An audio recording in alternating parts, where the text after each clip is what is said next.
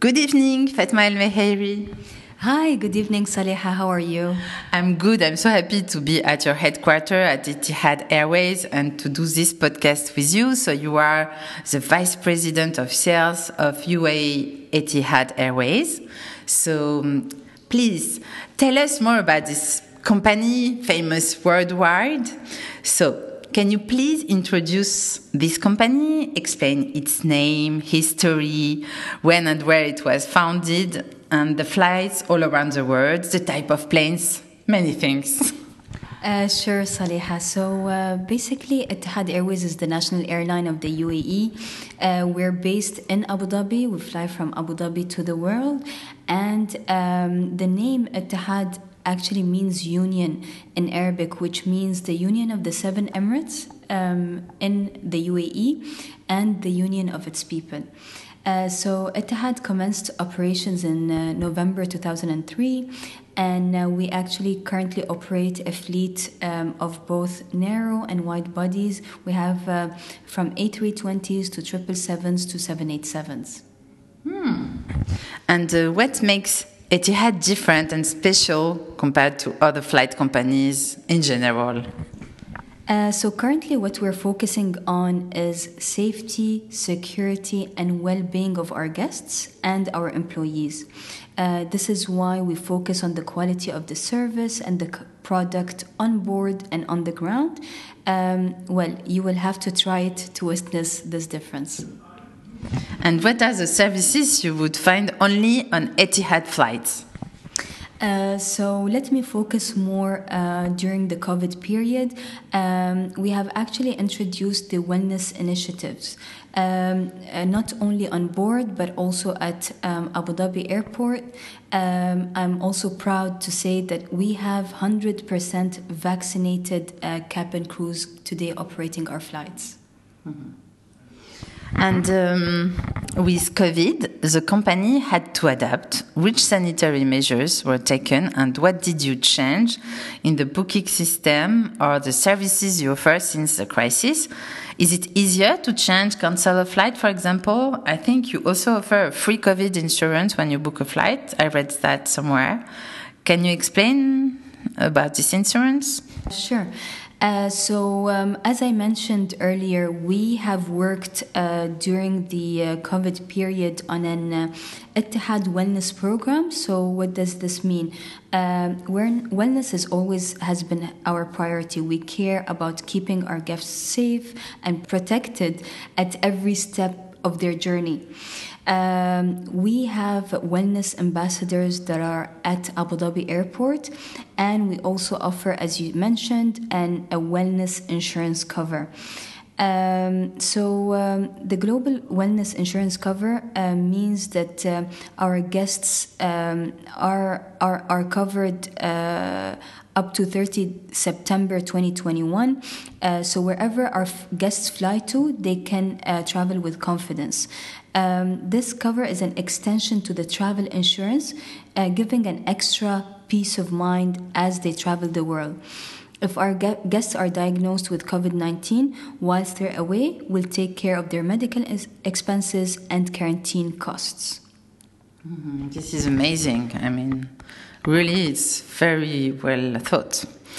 So, and uh, just to add one more thing, uh, Saleha, is that uh, um, we also um, ask all our guests to have a mandatory PCR uh, negative test um, in order to um, fly uh, safe. Um, and so we only carry negative guests on board. Mm -hmm. And economically, it was hard for all the flight companies all around the world. How did Etihad to did it had to adapt and survive through the pandemic?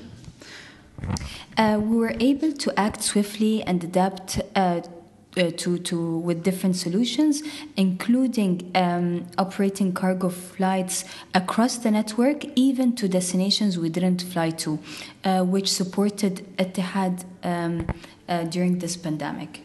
Mm-hmm. And regarding France and Europe flights, uh, do you have new projects, new flights coming, and uh, worldwide? What did you decide? Um, good question. As uh, you know, um, uh, Europe is currently very restricted, so. Um, I would say it's very it's too early to decide uh, with this pandemic in place. We are focusing on slowly starting uh, those routes that we operate to by increasing capacity uh, or frequency when required. So obviously, it all depends on uh, uh, as soon as the regulations are softened in those countries, we'll start focusing um, on where the priority is. And regarding you, Fatma, can you tell us more uh, about your background, what you studied, and where? I know you studied in France. where and what are your best souvenirs, by the way? Um, so, um, about myself, I left uh, UAE at the age of 17 to France, um, and I actually spent uh, 11 years in total in France. So, I first studied the language um, and then um, got my bachelor's degree in business management in Montpellier. Uh, also, did my aerospace MBA in Toulouse and uh, then um, got hired in Etihad uh, in 2010, uh, where um, I was also um, uh, I spent some time in Paris for six years working for Etihad. Uh, so overall, as I said, 11 years, and um, I really, really liked my experience there. Um, and my best souvenir in France is uh, when I met my husband in Paris. Oh wow! Where is he from? He's French oh, that's so nice. I love that. So, um, another question, it's, uh, it's, important. Um, since when you are working for Etihad and how did you begin to work with them? What are the different positions you, you had? So we are speaking at Etihad Airways headquarters, so that's something. so I'm very glad to have moved uh, back to head office two months ago. Um, so I started in Etihad in 2010 as a graduate manager, so it's been almost um, more than 10 years. And I always wanted uh, to be in aviation, thanks to my dad, who was a former pilot. Uh, then uh, moved to Paris, as I mentioned, uh, for almost uh, six years. I held several several positions there. I moved from sales development manager to a country manager, but I also spent two years in Canada, in Toronto, as a country manager. Uh, so now um, I got the opportunity with Etihad to come back to HQ, to head office, and uh, to be a vice president for UAE sales. Yes, congratulations. Let's go back to Etihad Airways. So, are there many women working at the headquarters of Etihad? So overall, uh, we count almost 33% of our workforce being women. And um, interesting as well is that uh, we have almost 35% that are in managerial positions. Very good. Congratulations for that. so, is it something common to find women working at a high position like you? In Emirates, I mean, in UAE in general, not only in Etihad? Uh, yeah, I mean it's it is also the vision of the UAE. We're a lot uh, focused on women empowerment. Uh, we have uh, this vision moving forward. So uh, we see from the top management um, that uh, we want to encourage more women to to come and and lead um, in high positions. And I would say this is the way moving forward. Mm-hmm. I totally agree. And why would you recommend to tourists to visit your country and especially Abu Dhabi, of course?